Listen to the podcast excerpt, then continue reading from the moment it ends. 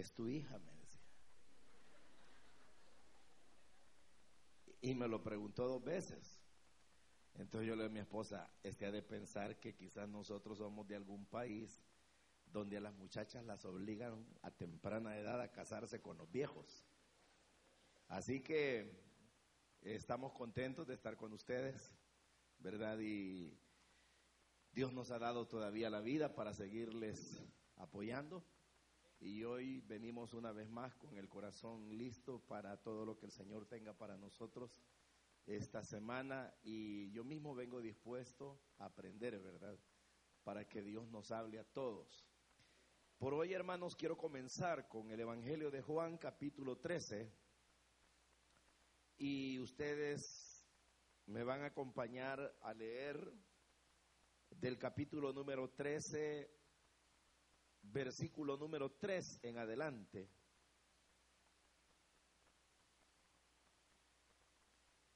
Y usted me dice si ya lo tiene. Dice la Biblia, sabiendo Jesús que el Padre le había dado todas las cosas en las manos y que había salido de Dios y a Dios iba. Se levantó de la cena y se quitó su manto y tomando una toalla se la ciñó. Luego puso agua en un lebrillo y comenzó a lavar los pies de los discípulos y a enjugarlos con la toalla con que estaba ceñido. Entonces vino a Simón Pedro, o vino sí a Simón Pedro, y Pedro le dijo, Señor, ¿tú me lavas los pies? Respondió Jesús y le dijo, lo que yo hago tú no lo comprendes ahora, mas lo entenderás después.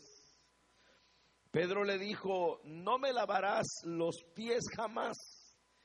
Jesús le respondió, si no te lavare, no tendrás parte conmigo. Le dijo Simón Pedro, Señor, no solo mis pies, sino también las manos y la cabeza. Jesús le dijo, el que está lavado no necesita sino lavarse los pies, pues está todo limpio y vosotros limpios estáis, aunque no todos. Porque sabía quién le iba a entregar, por eso dijo, no estáis limpios todos. Así que después que les hubo lavado los pies, tomó su manto, volvió a la mesa y les dijo, ¿sabéis lo que os he hecho? Vosotros me llamáis maestro y señor y decís bien porque lo soy. Pues si yo, el Señor y el Maestro, he lavado vuestros pies, vosotros también debéis lavaros los pies los unos a los otros, porque ejemplo os he dado para que como os he hecho, vosotros también hagáis. De cierto, de cierto os digo, el siervo no es mayor que su Señor, ni el enviado es mayor que el que le envió. Si sabéis estas cosas, bienaventurados seréis si las hiciereis. Amén. Vamos a orar, hermanos. Oremos al Señor, Padre, te damos gracias porque esta noche hemos leído tu palabra, Dios. Gracias por permitirnos la bendición de estar reunidos, Padre. Estamos aquí necesitados de, que tú nos hables, de que tú nos bendigas. Queremos analizar tu palabra con los servidores, Señor. Y ahora guíanos conforme tu voluntad en el nombre de Jesús. Espíritu Santo, háblanos, guíanos, Señor y bendice este pueblo, Padre, Señor, porque es tu pueblo y sana a los enfermos, fortalece a cada uno y hoy ayúdanos para que podamos, Señor, con una mente más clara, con un corazón mejor preparado, servirte cada día. En el nombre de Jesús. Amén. Pueden sentarse, hermanos.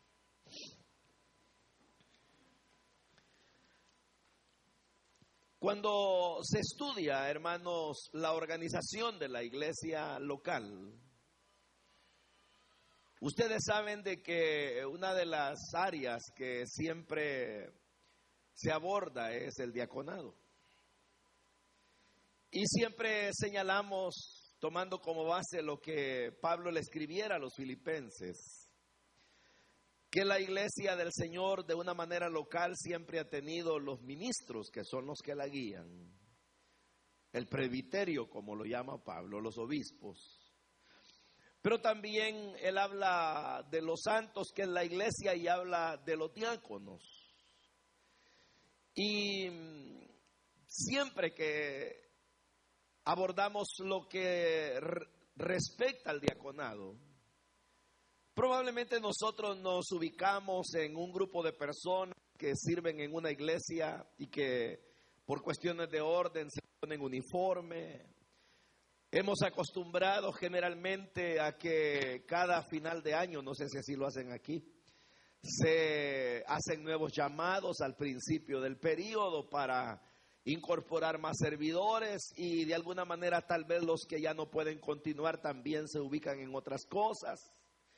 Pero nosotros nos familiarizamos con el diaconado que da bienvenida, que eh, vigila parqueo, que ora por los convertidos, etcétera. Y probablemente nuestra idea del diaconado se limita a ese ámbito.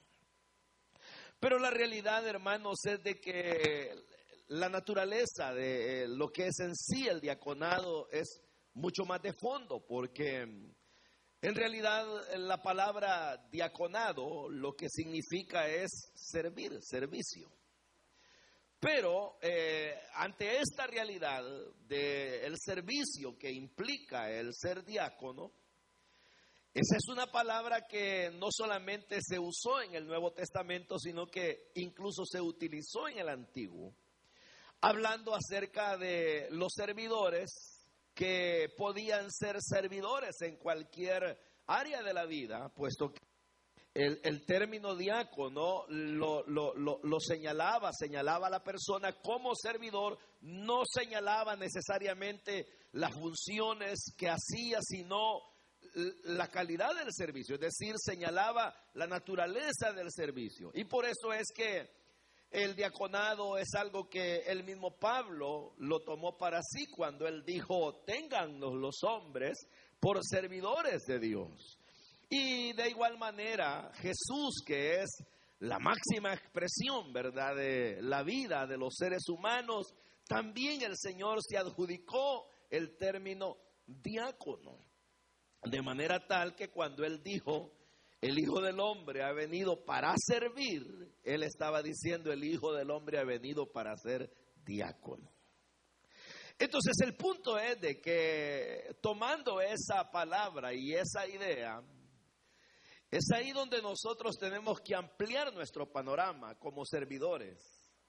Porque la cuestión es de que nosotros debemos de entender de que somos diáconos un día de estos Quizás será como un mes atrás, yo estaba dando el tema de la organización de la iglesia local y les dije que a mí me caía en gracia el hecho de que de repente venían los supervisores, los líderes, y llegaban y decían, yo no quiero ser diácono, yo no quiero servir en el diaconado. Entonces yo les decía a todos, ¿verdad?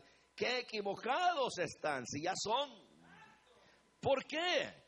Porque la realidad es de que lo que implica la naturaleza del término es servir, servir, servir, servir, servir, pero servir de una manera ilimitada, servir en todo aquello que sea necesario, servir, hermano, haciendo todo lo que se hace muy bien, porque a eso nos llamó Dios, a ser servidores.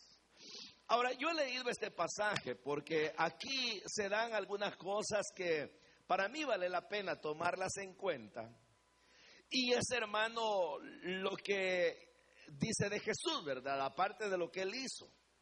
Porque cuando nosotros somos servidores, yo no sé si ustedes alguna vez, no lo digo por ustedes, pero tal vez ustedes alguna vez han conocido a alguien que aún siendo servidor es bien orgulloso altivo.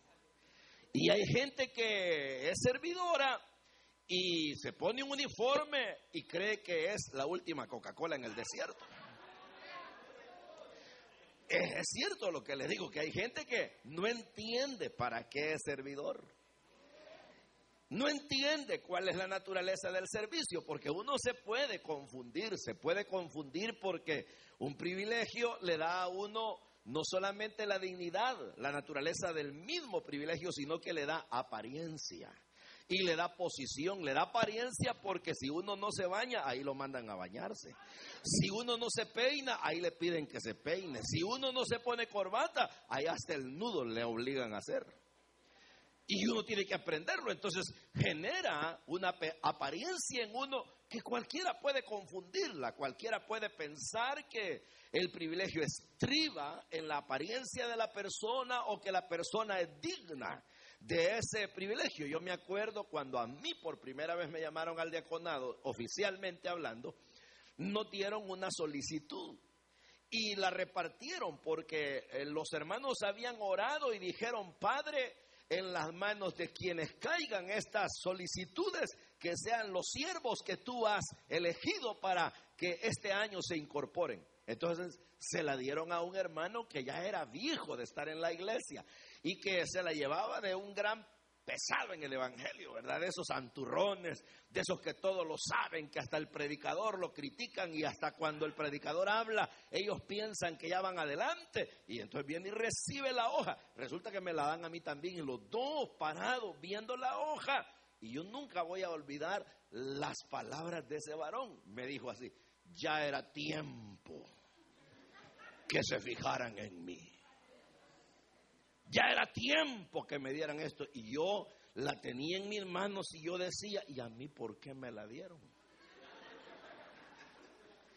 Entonces, ¿qué le quiero decir con eso? Mire, no es broma, pero ese varón anda caído. Nunca se levantó toda la vida. Bueno, ¿para qué voy a hablar de él? Pero el asunto es de que la gente, hermano, puede confundirse, puede creer que el que le elijan o, se le nombre en un privilegio X pueda responder a la persona misma, pueda responder porque la persona lo merece, porque la persona tiene cualidades, como a veces uno dice que sea de buen testimonio, lleno del Espíritu Santo, etcétera, y uno puede pensar, ah, es por eso, pero no, mis hermanos. El asunto es de que el servicio obedece a algo mucho más de fondo. Y se lo voy a decir ahora. Mire, cuando Jesús hizo lo que hizo, resultó que el Señor estaba a punto de ir a celebrar la fiesta de la Pascua. Hay que recordar que la fiesta de la Pascua era la última fiesta donde ya no se iba a sacrificar necesariamente un cordero, aunque el sacerdote lo tenía que hacer, pero en esa ocasión el sacrificio iba a ser Jesús mismo. Entonces era el final de la vida terrenal, llamémosle así, del, del Señor. Y él había tenido por un buen tiempo ya a sus discípulos, a los cuales les había venido enseñando diferentes cosas. Les había enseñado eh, la predicación, a sanar los enfermos, bueno, a servir de diferentes formas, de manera tal de que ahora viene Jesús y, le, y les iba a dar una lección de servicio fenomenal, ¿verdad? ¿Por qué? Porque le lavó los pies. Y acuérdense que el lavar los pies de una persona, aparte de que era una costumbre, pero era una especie de reconocimiento, de tal manera que el que lavaba los pies de alguien era considerado el que eh, a, quien se lo lavaban alguien superior, alguien reconocido, alguien a quien se le estaba dando algún tipo de, de respeto. Y entonces aquí viene Jesús, el Señor, el creador de todo, el Dios respetado por los siglos, el amado de los ángeles, a quien le obedecen el mar, la tierra, las estrellas, a quien el diablo se le postra, a quien los demonios le tiemblan, el Señor creador de todas las cosas, el Dios maravilloso, el portentoso en hechos, lava los pies de la gente. Y entonces vienen ellos y dicen, ¿cómo es posible que Jesús, el Maestro, el Señor, el que nos ha hablado de las cosas de la vida, el que nos ha traído el perdón de los pecados, el que nos ha hablado de la eternidad, el que reprende a los demonios, el Señor que multiplica los peces, al cual hasta el mar le obedece? ¿Cómo es posible? ¿Cuántas enseñanzas sabias? ¿Cuántas palabras de vida eterna? Ellos mismos le habían dicho, han brotado de sus labios y ahora resulta que me quiere lavar los pies sucios en los cuales yo tengo de todo tipo de contaminación. Allá hay polvo, allá hay todo, si es posible, hasta bacterias. Y a algunos les hedían. Y el Señor, el dueño de la vida, el creador de todo, me quiere lavar los pies. Sí, dijo él. Y tienen que dejarse. Lo voy a hacer. Entonces cuando yo en una oportunidad veía este pasaje, yo decía, sé que lavar los pies es una costumbre pues que era del Medio Oriente y que nosotros hoy no la tenemos.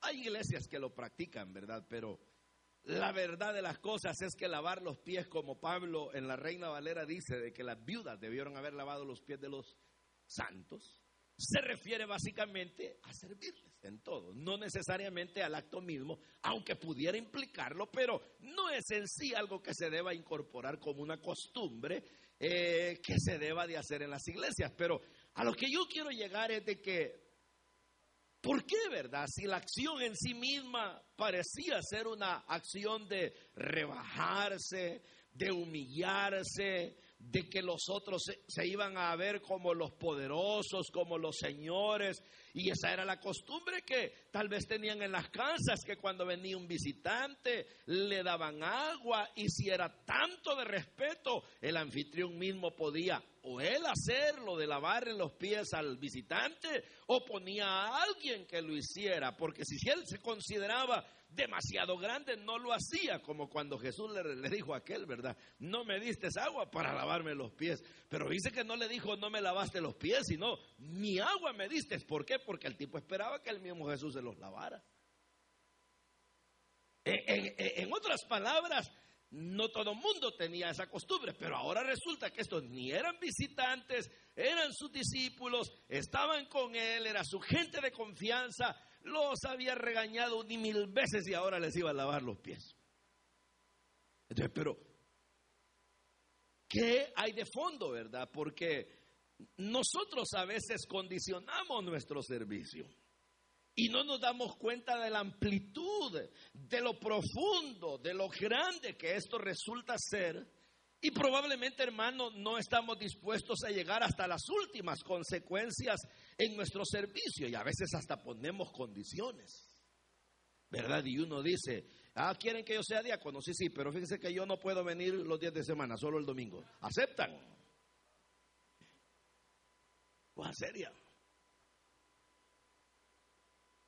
O a veces uno dice, eh, hermano, mire, este, fíjese de que yo este, tenía que venir a servir, pero se me presentaron otras cosas de importancia. Usted sabe que de repente hay cosas importantes en la vida. O puede venir, ¿verdad? Y hacerlo con desplicencia. Se cayó un niño, que se levante. Un hermano lo necesita, que vaya otro. Mire, es posible. O creer que hace algo y con lo que hizo dice, ya pagué la cuota del día. Ya me puedo ir tranquilo. Dios despide a tu siervo en paz. Porque ya oré por uno que aceptó o ya le puse sí al que no la tenía, etcétera.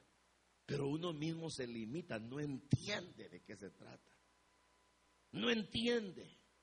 Y por eso es que Pablo en el capítulo 12 de Romanos, él habla de que el servir es como una especie de don. Por eso es que un día me dijeron, hermano lindo, ¿y ustedes a quienes eligen de anfitriones? a la gente que quiere dar su casa. Pero miren, y no será mejor, me dijo esa persona, que buscaran si esa gente tiene el don de servicio. Porque puede abrir la casa, pero no su corazón. Puede prestar el sillón, pero no su alegría. ¿Verdad? Bueno, pero el punto es como no estamos hablando de eso, ¿verdad? Sino, no estamos hablando de los anfitriones, sino de los servidores en general. Pero a lo que yo quiero llegar es a lo que aquí dice. Y eso es lo que a mí me llama la atención, que dice la Biblia. Porque esto sucedió cuando cenaban. Dice que ya él sabía que su tiempo estaba llegando al fin y que había salido del Padre y que al Padre iba. Pero luego dice, sabiendo Jesús que el Padre le había dado todas las cosas en las manos y que había salido de Dios y a Dios iba. Entonces oiga esto. Quiere decir que cuando Jesús hace esto, en ningún momento Jesús, para empezar, no estaba él pensando en quién era él. Pero el asunto es de que en ningún momento, jamás, nunca, a nadie el servir a fondo le ha quitado posición. Porque la Biblia dice, número uno, Jesús estaba bien claro, pero claro, claro, claro, claro que el dueño de todas las cosas es Él. Y ahí lo dice. Dice, el Padre le había puesto en sus manos todas las cosas. Pero luego el segundo aspecto es que dice, había salido de Dios y a Dios iba. Obviamente está hablando de su naturaleza divina, pero si esto lo trasladamos a la vida de nosotros, porque el punto es que Él está dando una lección de servicio. Cuando al final leíamos con usted que dice, bienaventurados serán si hacen estas cosas. Pero ¿de dónde partimos pues? De que nos elige el pastor, de que en la zona nos están presionando que sirvamos, de que tenemos que hacerlo porque si no, no le vamos a caer bien a los demás o porque fulano lo está haciendo, le voy a echar porra yo también, pues. O para que mis hijos miren un ejemplo en mí, o para que mi mujer, ya que ella se metió, pues también yo para hacerle compañía. No, la naturaleza del servicio parte de que Dios te ha dado todo. ¿Qué tienes? Dice Pablo, que no hayas recibido.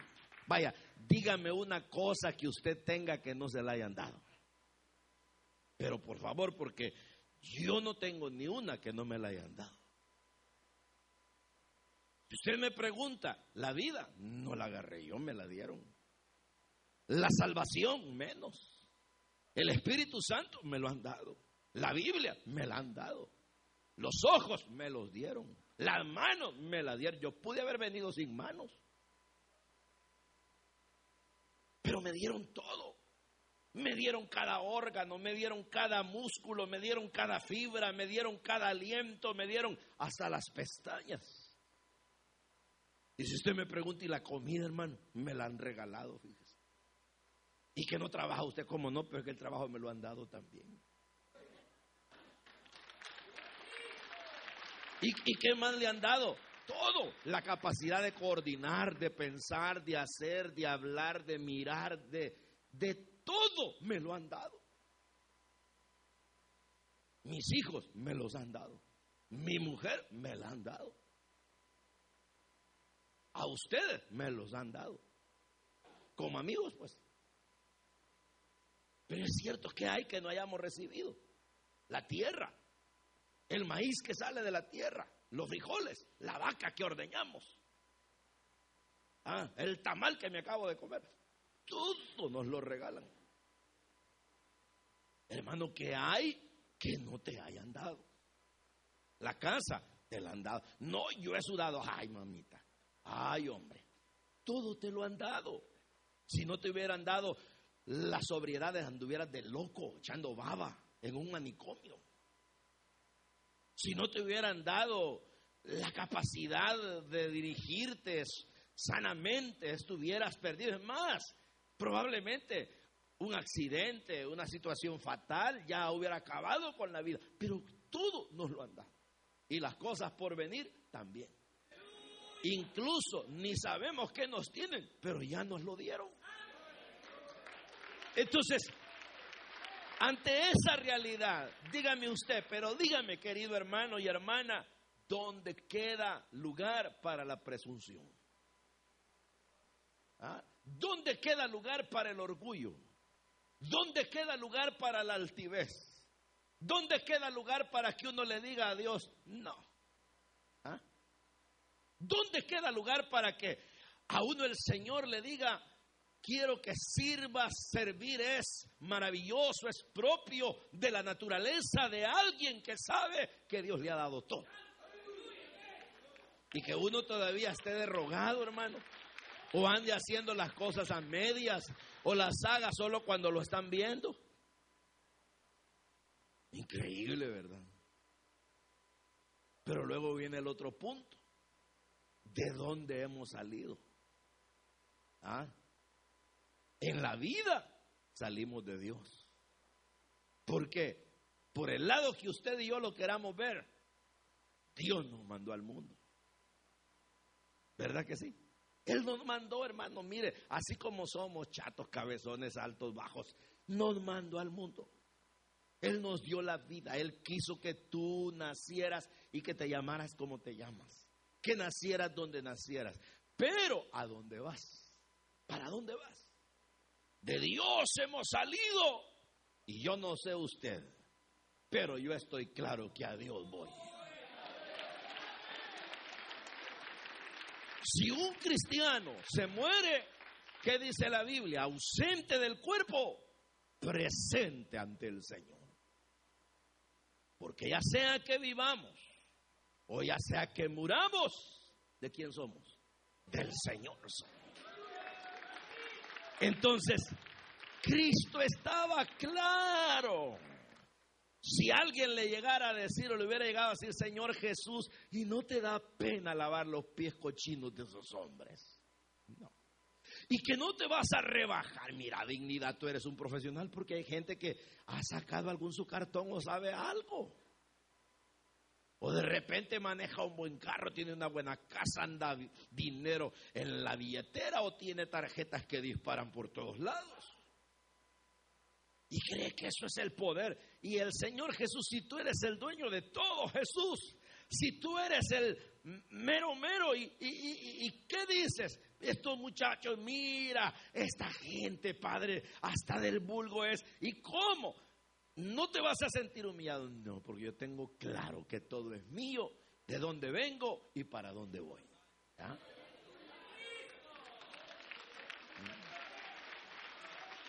Ahora, el gran clavo es que usted no entienda nada.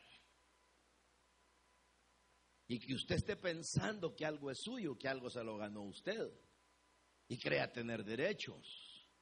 O, peor aún, que usted ni sepa que Dios es el que le ha mandado a esto y que Dios lo va a recibir también. Y que todo Betel entonces uno le sirve al pesado a la gente que viene a dar problemas, a veces al que se está medio durmiendo, a veces a la hermanita que no quiere ni un abrazo, a veces al niño que es un difícil, a veces allá hay que estar ordenando los carros de personas que ni uno ni conoce a veces vigilándolos en el frío, a veces viendo que todo esté en orden, a veces sirviendo a la persona que viene, al hermano que pidió un favor, es decir, tantas maneras, pero eso no es nada. ¿Por qué? Porque el diaconado es parte de la naturaleza de un hijo de Dios. Ese diaconado que no consiste en un uniforme, ya lo dije, en una placa, sino en una naturaleza de servicio. Donde uno sirve en la calle, en la casa, en el trabajo. Por eso es que aún hasta los magistrados en Romanos 13 se les llama diáconos, porque son servidores de Dios. o ah, sea, que Tron es un diácono, sí. Sí, no lo, no lo, no lo dude. Y los del Senado también. Cámara alta, baja, son puros diáconos. Y todo ese montón de policías, puros diáconos. Y los bomberos, hermanos, diáconos. Ahora, no a la manera de la iglesia, ¿verdad? Pero son servidores. ¿Cómo la ve? ¿Y usted qué es? Ah, dígame qué es. Si tiene claro lo que es.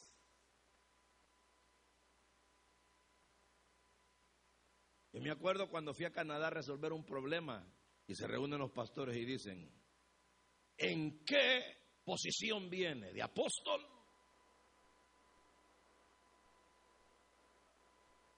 ¿De ministro, de pastor? No, le digo, de diácono. ¿Ah? Claro, a servir. Ahorita yo soy un diácono. ¿Por qué? Y no les estoy sirviendo, pues. Toda esta semana voy a ser su diácono. ¿Ah? Estos ustedes cuando lo son, solo a la hora del culto, están plenamente equivocados. No han entendido todavía que el servicio va más allá de lo que uno imagina porque el concepto es pleno. Entonces viene Jesús y dice, bueno, les lavó los pies, dice la Biblia, se quitó su manto, tomando una toalla se la ciñó, se preparó, puso agua en un lebrillo, todo lo hizo él, porque el diácono, cuando va a servir, es alguien que tiene tan claro el concepto del servicio que quiere hacerlo eh, lo necesario y, y, y aun cuando la gente pueda hacer algo, pero él no se limita, porque Jesús pudo haber dicho, les voy a lavar los pies, Pedro, llenate un guacal con agua, hombre. Pero no, él lo hizo todo, él agarró agüita, la echó en el lebrillo, se ciñó la toalla y dijo, vea, muchachos, vengan. Y entonces viene Pedro y dice, ¿qué pasa, Señor? ¡Qué grosería! Tú me vas a lavar a mí. Pedro entendía que la idea era al revés. Que quien tenía que lavar los pies a Jesús era él. Y dice, ¿tú me lo vas a lavar a mí? Lo que yo hago ahora, le dijo él, no lo entiende ya, lo vas a entender después. ¿Y qué era eso? De que después lo iba a entender. ¿Ah? ¿El qué? Sí, Jesús se lo dijo, ¿me amas? Entonces cuida del rebaño.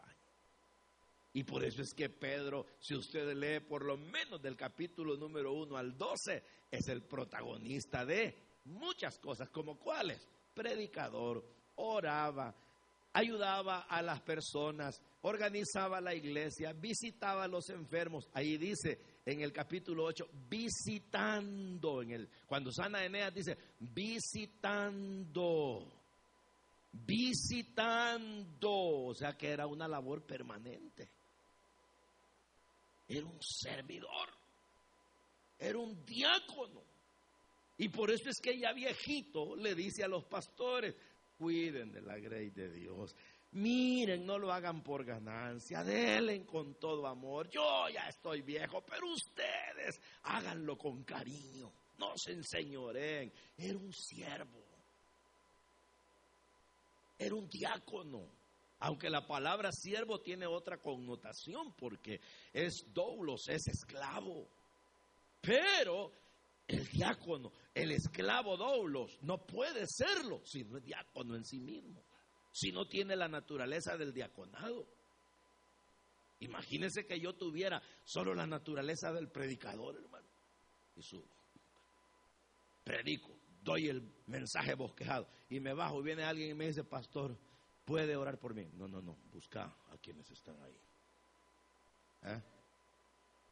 Pastor, ¿me puede dar un consejo? Busca a otra persona. Pastor, mire, fíjese de que este, tengo una emergencia y como usted es la primera persona que me encuentro y resulta de que tengo que ir a la tienda de allá, pero el carro se me arruinó, ¿me puede llevar? Ah, no, no, no, no, yo no estoy para esas cosas. No, yo no soy diácono. Soy solamente un predicador, pero no soy diácono.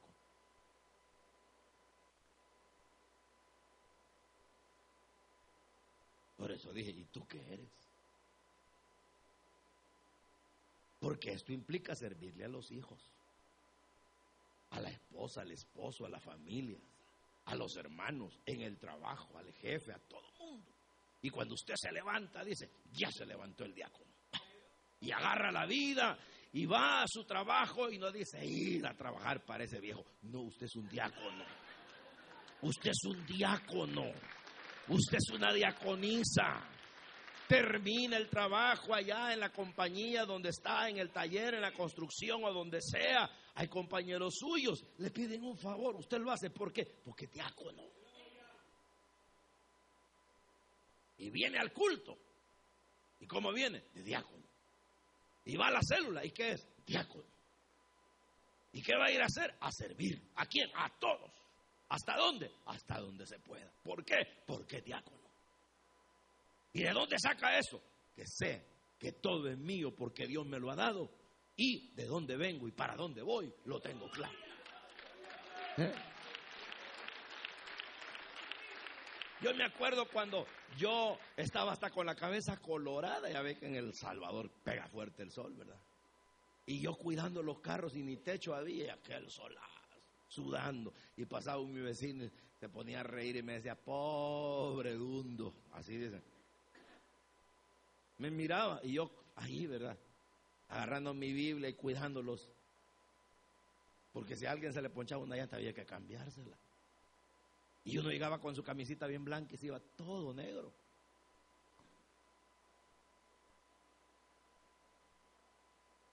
Pero, ¿por qué e, e, e, es que uno es Ese mi vecino todavía vive, está viejo. Y un día esto se le quedó el carro. Y salgo yo y mis hijos conmigo, vamos a empujárselo. ¿Por qué? Porque somos diáconos. Y así nos movemos en la vida. Porque es la naturaleza del servicio. Entonces viene Simón, Pedro y dice, entonces Señor, siendo así el asunto que me vas a lavar, lávame todo, hasta la cabeza. Ya que agarraste fuerza. Y entonces el Señor le dice, momento Pedro, te estoy lavando los pies, que es el sinónimo de que es lo que anda sucio, ¿verdad? ¿Por qué? Porque el que está limpio no necesita sino solo eso. Entonces viene y les dice, ustedes me llaman maestro. Y dicen, bien, porque yo soy maestro. Tenía claro el Señor. Es que nada le quita a uno la dignidad, hermano. Es que, hermano, y usted no piensa que lo van a ver mal si usted está haciendo un acto de servicio. ¿Y quién ha dicho, pues, lo bonito que usted es, quién se lo va a quitar? ¿Ah? Dígame, el nombre, ¿quién se lo va a cambiar? ¿Ah? La dignidad que ha recibido, ¿cómo se le va a menguar? No.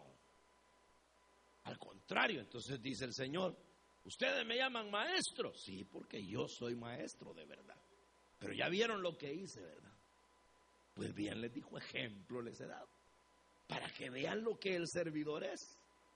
Y si ustedes son capaces de entender estas cosas y de hacerlas, ¿saben qué van a lograr?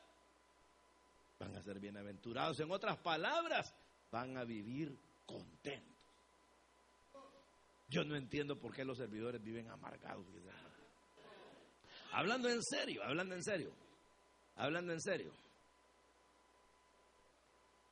Hablando en serio. Yo no sé por qué la... Ah, mire, yo no concibo, de veras, no concibo que un cristiano tenga hiel.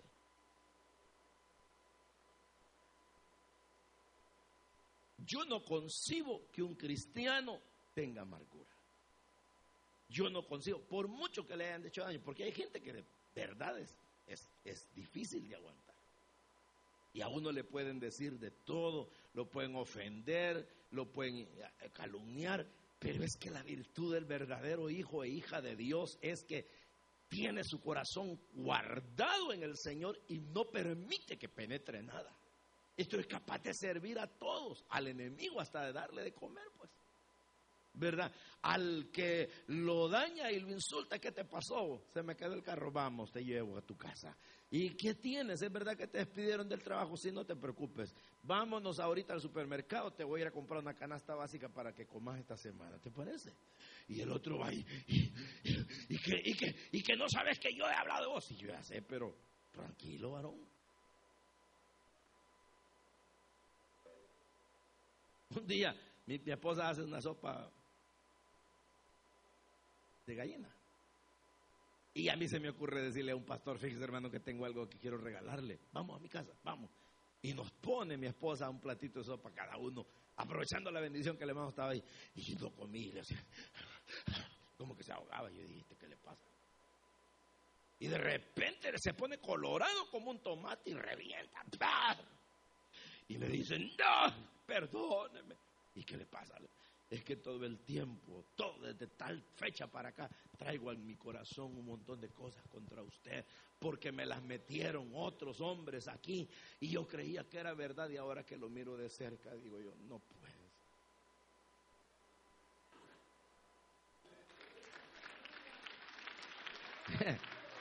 y, lo que le habían dicho era puras tonterías. Le habían dicho, fíjese que el hermano tiene una mansión y fíjese que la mansión que tiene el hermano, mire, engramada como usted no tiene idea. Árboles y jardines. Y dice que él decía, qué bárbaro él. Y yo viviendo en una casa del fondo. ¿Cómo es posible en el pasaje donde hay tanta aglomeración? Y él vive en un... Y cuando llega a mi casita, que ni mesa vamos para ponerle. Y cuando le ponen la sopa y mira para el patio y mira oscuro, ¿verdad? Y mira que no habían ni luces ni gramas, sino un perro medio flaco.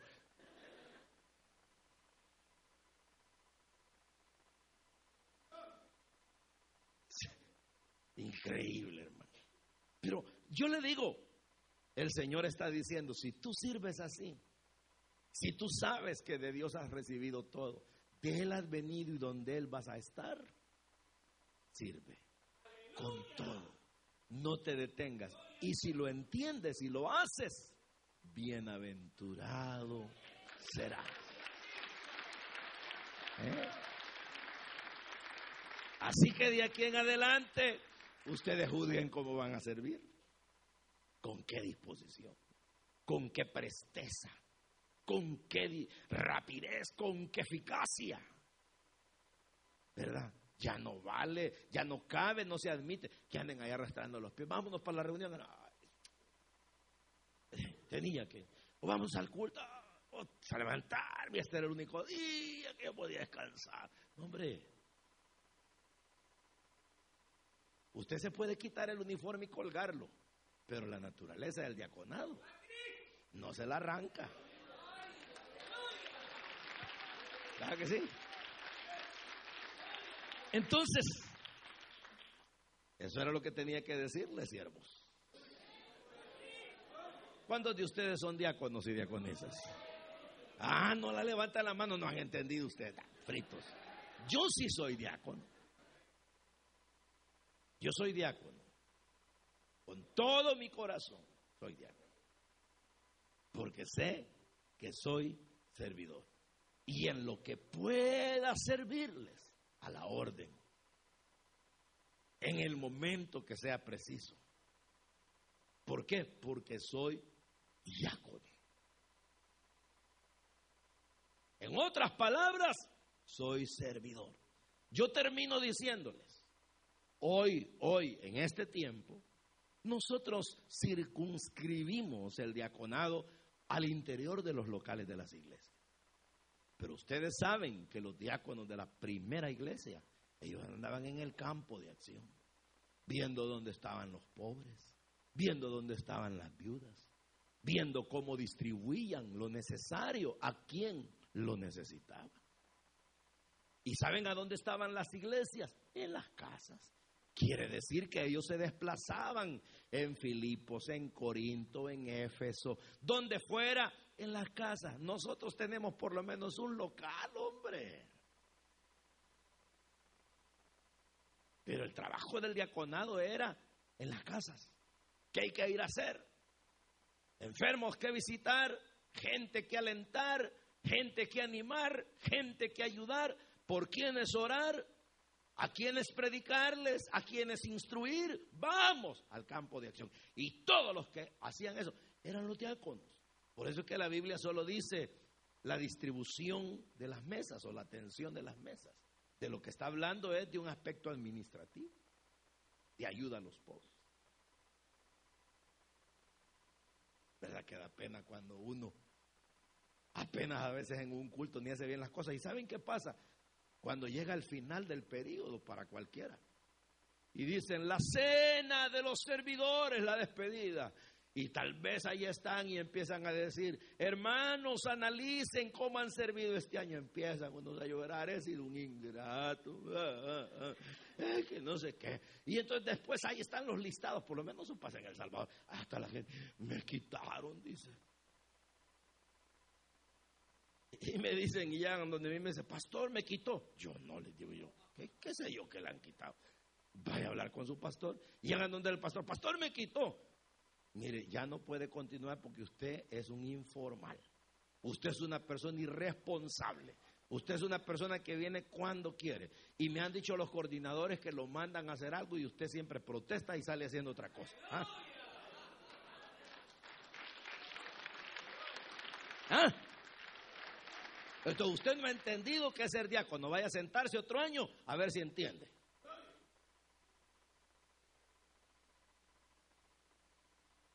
¿Quieren que les pasen la navaja también hacia aquí?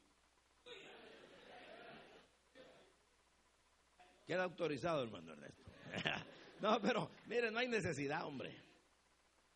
Seamos diáconos todos, hermanos. Sirvámonos los unos a los otros. Eso es parte de la naturaleza cristiana.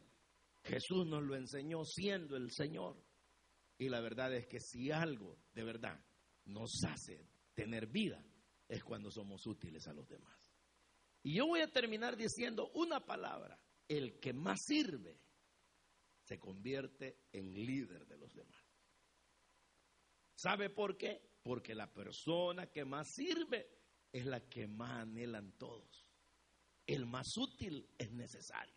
El inútil no es necesario.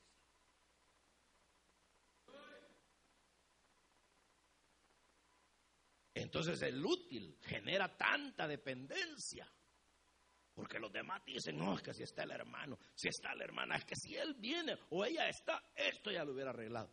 Ah. Y como logra escalar bien, dijo Jesús, el más grande es el servidor. Bueno, ahí dejémoslo pues, ¿verdad?